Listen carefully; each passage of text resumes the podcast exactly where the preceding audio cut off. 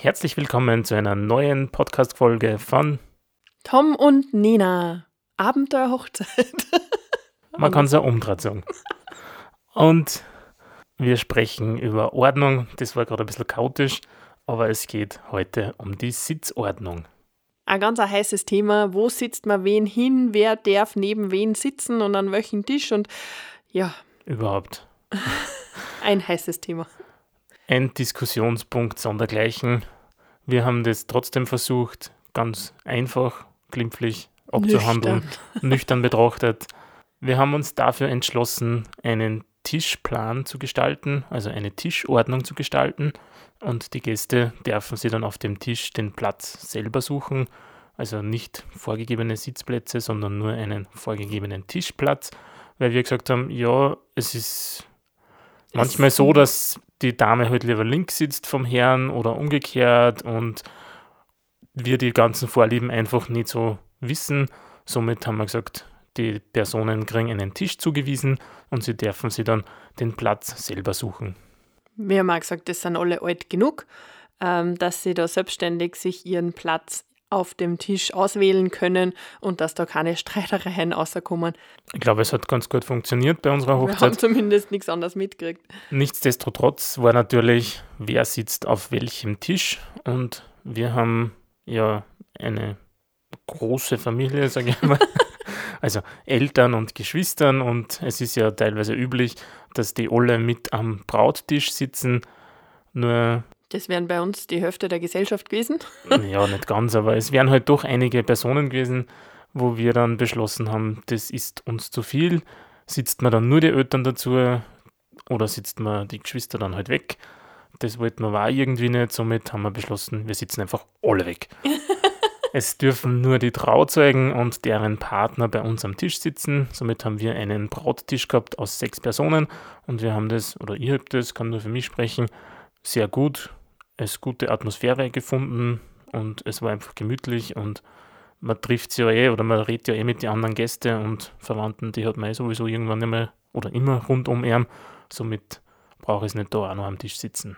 Als Information sollte man dazu auch sagen, dass meine Eltern geschieden sind und mein Papa mit seiner neuen Frau, also neu, die sind auch schon ein Vierteljahrhundert verheiratet, also so neu weiß ich nicht mehr, äh, aber es wären sozusagen eine ungerade Zahl dann gewesen und deswegen haben wir auch gesagt, dass das ganz gut passt, wenn die nicht bei uns sitzen. Vor allem ist das Thema neue Partner und Scheidung und neu verheiratet immer so eine brisante Geschichte ob man dann den neuen Partner mit am Tisch haben möchte oder den alten Partner mit am Tisch haben möchte, das ist halt ein ganz heikles Thema und da wollten wir uns halt auch nicht in irgendwelche Nesseln hineinsitzen. Wir wissen zwar, dass der Nene-Mama sehr loyal dessen gegenüber ist, trotzdem muss es ja nicht unbedingt sein, wenn es irgendwie anders geht. Ja, auch bei deiner Tante und deinem Onkel haben wir drauf geschaut, dass die zwar einfach auf getrennte Tische sitzen, ah, die haben am im Nachhinein gesagt, das wäre ihnen wurscht gewesen. Aber für uns war das wichtig, dass wir daran denken und dass wir da einfach ein bisschen ja, darauf Rücksicht nehmen. Wir haben einen ganz interessanten Tisch gemacht und zwar äh, drei, vier Pärchen, vier glaube ich waren es, Ich glaube, es waren sogar fünf. Oder fünf? Ja, fünf. vier oder fünf Pärchen, die sich äh, nicht gekannt haben. Also das waren im Grunde zehn Personen, die ganz äh, sich frisch kennengelernt haben. Ich habe dann erfahren, äh, beziehungsweise schon am Hochzeitstag, dass total interessante Gespräche rausgekommen sind. Und äh, ja, das habe ich sehr schön gefunden, dass das funktioniert hat. Und ich finde, genau das macht der Hochzeit auch aus, dass man neue Leute kennenlernt und dass man nicht immer nur mit seinen bekannten Verwandten äh, zusammen redet. Quatscht. Es gibt natürlich da auch verschiedene Ansätze. Wir waren schon mal auf einer Hochzeit geladen, die waren zwar nur 15 Personen, glaube ich, oder knapp 20. Die haben wirklich die Partner auseinandergesetzt. Also es hat eine Sitzordnung gegeben und da ist am, von Braut und Bräutigam aus gesehen, rechts vom Bräutigam die Brautmutter gesessen, links natürlich die Braut und links von der Braut der, Bräutig, äh, der Bräutigam Vater. Ja, genau. Somit war das irgendwie eine ganz eine lustige Konstellation, die sich dann über den kompletten Tisch bzw. über die komplette Sitzordnung durchgezogen hat, dass da wirklich alle Pärchen auseinandergesetzt wurden Und denen hat es aber auch irgendwie voll taugt, soweit wir das mitgekriegt haben als Dienstleister, dass sie wirklich einmal die anderen Freunde des Brautpaares oder Verwandten, Bekannten, wie auch immer, kennenlernen und sich mit denen unterhalten können. Ich habe das total spannend gefunden und habe es leider übersehen, dass man wir am Standesamttag äh, waren wir ja ungefähr 20 Personen und da hätten wir auch die Tischordnung so machen können. Und das habe ich leider übersehen. Wir haben uns auch dort für eine freie Platzwahl entschieden. Ja, gehabt. da hat sich jeder irgendwo hingesetzt. Aber es sitzt sich automatisch, setzen sich die Personen zusammen, Pärchen sowieso und auch so verwandtschaftsmäßig ist mir vorgekommen, dass sich halt das ein bisschen auftrennt in meine Verwandtschaft und in Tom seine. Mit so einer Sitzordnung äh, tut man das ein bisschen aufbrechen und es entstehen dadurch halt interessante Bekanntschaften. Selbstverständlich kann man es nicht an jeden recht machen und irgendwann entstehen halt ein Tisch, so wie es halt bei uns war, war es leider blöd gesagt der letzte Tisch, wo dann die restlichen Personen hingesetzt worden sind, aber wir haben ja, wie die Nena schon erzählt hat, von unseren Gästen erfahren, dass sie da wirklich interessante Gespräche dabei rausgekommen sind. Ja, man hat halt irgendwo Freunde, das nur ein Pärchen ist und man sich nur vorher noch nie irgendwo mit dem anderen getroffen hat. Somit entsteht dann sowas und es hat aber trotzdem bei uns wirklich sehr gut funktioniert. Was uns natürlich auch noch wichtig war, war ein Tisch für unsere Dienstleister. Die haben bei uns auch Platz gefunden.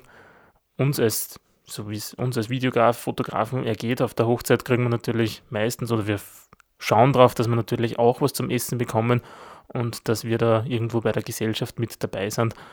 Für uns ist das ganz wichtig, da man ja sonst das Geschehen einfach nicht mitkriegt. Man kann was verpassen, was vielleicht ganz wichtig gewesen wäre, wenn man gerade in irgendeinem Stübal sitzt und dort das Essen kriegt oder aufs Essen wartet. Dann ist man einfach ab vom Schuss und es könnte sein, dass Fotos oder Videoaufnahmen dann eben fehlen und verloren, na verloren gingen nicht, aber einfach fehlen. Weil wenn wir es nicht mitkriegen, dann haben wir es ja auch gar nicht äh, gefilmt. Aber bei uns war es so, dass die, also alle Dienstleister, auch der DJ und die Dekorationsdame sozusagen ähm, mit uns gegessen haben. Natürlich kann man, sage ich mal, unterscheiden zwischen Dienstleister wie Fotograf und Videograf, die, bei denen es wichtig ist, dass sie äh, bei der Gesellschaft sitzen, damit sie nichts verpassen, und andere Dienstleister, wo es, sage ich mal, egal ist, ob die jetzt in der Gesellschaft essen oder in einem Stüberl essen. Das ist zum Beispiel so wie bei einer Band, bei, den, bei Bands ist es meistens so, dass die, bevor sie zum Spielen beginnen, kriegen sie eben was zum Essen, weil dann haben sie ja keine Zeit mehr dafür, weil sie dann spielen müssen. Und die können natürlich woanders essen, das ist klar. Aber so Dienstleister, die den ganzen Tag über bei uns sind, eben Fotograf, Videograf, die finde ich gern trotzdem zur Tafel, zur Gesellschaft mit dazu, weil man sonst einfach irgendwas nicht mitkriegen kann. Aber zurück zur Sitzordnung oder Tischordnung. Äh, man kann bei der Sitzordnung natürlich jeden Einzelnen dorthin sitzen, wo man das hinhaben will. Äh, wir haben das eigentlich ganz oft bei Hochzeiten, dass man dann ähm, Namenskärtel und so, dass die schon direkt auf dem Tisch sind. Ähm, meistens beobachtet man, dass dann ein bisschen um und umtauscht wird, zwar nur tischintern, ähm, aber grundsätzlich ist es üblich, dass man eben eine komplette Sitzordnung macht. Wir haben schon beides erlebt. Ja. Und wir haben uns für die freiere Variante entschieden, dass die Gäste auch noch mitbestimmen dürfen. Man muss halt dann, wenn man diese Tischordnung so macht, wie es wir gemacht haben, die Namenskarte, weil es hat ja trotzdem Namenskarte gegeben, damit man im Nachhinein oder sobald man seinen Platz besetzt hat, äh, markiert hat, sozusagen, seinen Platz markiert hat, ähm, braucht man einen kleinen Tisch, wo man diese Namenskärtchen auflegt und die kann sich jeder nehmen. Man könnte sie auch wahrscheinlich auf dem Tisch hinlegen und jeder nimmt sich dann. Das muss man ein bisschen organisieren, wie denn der Mensch zu seinem Tischkärtchen kommt. Es gibt da die Option, dass man so Acrylkarten macht und sich sogar selber einen Namen aufschreibt. Das habe ich jetzt zwar auf einer Hochzeit noch nicht gesehen, aber auf einer Geburtstagsfeier. Und, aber irgendwie. Bei, bei uns hat halt das ja einen anderen Hintergedanken noch gehabt. Grundsätzlich, wenn ich eine offene Tischordnung habe, brauche ich ja nicht unbedingt mehr die Namenskärtchen, wir haben es ja deswegen gehabt, bei uns waren das Bierdeckeln mit einer Lasergravur, weil wir auf diese Bierdeckeln ja noch unsere Tiere, Tiere beziehungsweise unseren Spinatpflänzchen äh, abgelegt haben aus Holz, die ja den Personen gezeigt haben, beziehungsweise den Kellnern gezeigt haben, was die Personen zum Essen bekommen. Dazu gibt es eine eigene Podcast-Folge, gell? Ja, ich weiß, aber ich wollte es nur kurz anmerken, dass für sonst, wenn ich eine freie Tischordnung mache, ich nicht unbedingt Tisch- oder Sitzplatzkärtchen. Ja, ich finde schon, dass man Platzkärtchen braucht, damit eben, wenn man dann ähm, den Tisch reserviert hat, dass man halt dann dort ist oder dass. Äh, ja, aber meistens bewege ich mich eh schon zum Tisch und sitze ja, mich hin und warte aufs Essen. Da stehe so. ich ja dann eh nicht mehr unbedingt auf. Gut, ihr seid jetzt Zeuge geworden einer kleinen Diskussion zwischen Tom und Nena. Gewonnen hat der Tom. Ist nicht immer so. ja, es gehört dazu. Aber was gibt es noch zur Sitzordnung ähm, zu sagen? Wir haben ja ein paar größere Tische und ein paar kleinere Tische gehabt und wir haben dann dadurch, dass wir ja unsere Eltern, also die geschiedenen Eltern ja nicht zusammensitzen wollten, haben wir dann beschlossen, wir sitzen meine Eltern mit der Nena ihrem Papa zusammen dass wir eben auf diese zwölf Personen oder zehn, was der Tisch, glaube ich, gehabt hat, kommen und das hat dann ganz gut funktioniert. Man kann natürlich da auch so die Verwandtschaft ein bisschen durchmischen und ich glaube, dass das auch ganz gut gepasst hat. Ja, aber das hat jetzt mit der Sitzordnung an sich ja, was es noch für Optionen gibt, nichts zum da. Man kann auch ein Spiel machen und man sucht zum Beispiel, man, man teilt äh, Zettelchen aus, wo irgendwelche Begriffe draufstehen, so wie Salz und Pfeffer. Also auf einem Zettel steht Salz und auf dem anderen steht Pfeffer. Und dann muss, müssen die Gäste die Partner finden, die zu dir passen. Und dann sitzt man gemeinsam mit denen am Tisch. Was ich noch zur Sitz, das ist eine nette Idee, das. aber was ich zur Sitzordnung noch sagen wollte, damit die Personen natürlich ihren Platz finden, ist ganz wichtig, einen Tischplan großflächig auszudrucken, zu lesern, zu basteln, wie auch immer. Da gibt es ganz viele Optionen. Im Internet, das Internet ist voll mit Ideen, wie man einen Tischplan zeichnen kann. Und äh, das ist ganz wichtig, bevor eben man in den Saal reingeht, dass man eine kleine Orientierung hat. Man kann ja dafür eine Person bestimmen, die eine Listen hat, wo die Tischnummern oben stehen und jede Person sagt, auf welchem Tisch sie sitzen muss. Du hast mir jetzt genau das Stichwort gegeben, nämlich Tischnummern. Ähm, es ist üblich, also man kann natürlich Tischnummern machen oder man ist ganz kreativ und lässt sich Namen einfallen. Wir haben schon Hochzeiten gehabt, da waren die Tische nach Städte oder Länder äh, benannt. Wir haben natürlich gesagt, wir wollen auch irgendwas haben und haben uns für Berge entschieden. Auf dem wir schon oben waren. Das ist ganz wichtig, auf dem wir gemeinsam nämlich schon oben waren und zu Großteil auch zu Fuß. Äh, bei manchen kann man auch mit der Bahn fahren, so wie am Feuerkugel. Das Aber wir auch. sind oben schon zu Fuß unterwegs gewesen. Und wir haben auch welche eigentlich aus dem Salzkammergut genommen kann man so sagen, oder? Dass bis Salzburg ist Salzkammer gut, ja. Bis auf der Dreisesselberg, der im Mühlviertel ist, aber. Ja, aber zumindest sehr lokale Berge. Auf ein paar hat man ja sogar hingeschaut. Äh, wir sind am Sonnstein gesessen. Am kleinen. Am kleinen Sonnstein. Es gibt nämlich zwei. Ja, auf dem großen waren wir ja noch nicht. Und äh, theoretisch hätte man sogar hingesehen, äh, wenn man ausgegangen war. Dann sieht man sogar am Sonnstein hin. Und solche kleinen Details sind jetzt unsere Gäste nicht wirklich aufgefallen, aber für uns war es halt bei der Vorbereitung ganz nett und ähm, wichtig, dass das für uns eine Bedeutung hat. Es hat auch noch einen netten Wortwitz gegeben, weil die Nina zuerst Feuerkugel gesagt hat. Wenn man im oberösterreichischen Jargon sagt, dann sagt man auch Feierkugel. Und der Tisch Feuerkugel, dort waren meine Freunde, die recht gern feiern und das hat auch irgendwie ganz gut zusammenpasst. Das habe ich ja noch gar nicht gehört, das ist ja lustig. Das ist sicher einer eingefallen, wie es da drauf gesessen sind. Nein, das habe ich immer schon gedacht, wenn ich die Schordnung gemacht habe. Ja, also es hat jeder Berg dann auch eine Bedeutung für diesen Tisch gehabt, zumindest in unserer Gedankenwelt. Ähm, wir haben das natürlich nicht jeden erzählt oder kommuniziert. Ähm, also wir haben sich schon was dabei gedacht, genau. welche Personen mal auf welchem Tisch sitzen. Das sind so unsere bekannten Sitzordnungsmöglichkeiten. Wahrscheinlich gibt es da draußen noch ganz viele andere Möglichkeiten. Man kann mit Sicherheit auch einfach jeden Namen auf ein Zettelchen schreiben, in und einen Topf eine da und dann ziehen. Shuffle machen.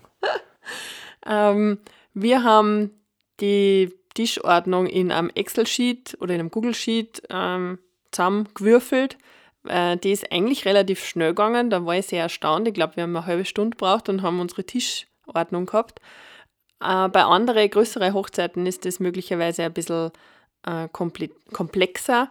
Und da war es schon gescheit, wenn man sich eben kleine Zettelchen schreibt und die dann auflegt. Äh, da kann man ein bisschen einfacher von einem Tisch zum anderen schirmen. Beim Excel kann oder beim digitalen Dokument kann es da passieren, dass einer unversehentlich löscht und dass äh, oder doppelt drinnen oder einer doppelt drinnen steht. Also darauf ein bisschen achten. Äh, bei unseren 55 Leuten war das sehr simpel und schnell gelöst eigentlich. Und ähm, ja, wir sind nicht so die Bastler. ja, somit wünscht man euch natürlich frohes Schaffen bei eurer Tischordnung, wie auch ihr immer das gerne machen möchtet. Wünschen euch viel Glück, dass eure Gäste dann natürlich schöne Unterhaltungen auf ihren Tischen erleben werden und sie mit den richtigen Personen zusammensitzen und ihr nicht die böse Nachricht habt, warum habe ich mit dem am Tisch sitzen müssen. Schaut unbedingt auf unserem Blog abenteuerhochzeit.com vorbei, weil da seht ihr ein Foto von unserem Tischplan und wie kreativ der Tom alle Bergreliefe mit eingebaut hat. Also die hat er alle abgezeichnet, wirklich händisch abgezeichnet und äh, ist sehr lohnenswert, sich das anzuschauen. Ich glaube, ein Foto von der Tischkarte können wir auch noch dazu. Oder? Natürlich. Somit vielen Dank fürs Zuhören und wir freuen uns natürlich über euer Feedback, über eure Bewertungen in unserem iTunes Store oder auf Spotify, wie auch immer, auf Instagram. Vielen Dank dafür und bis bald.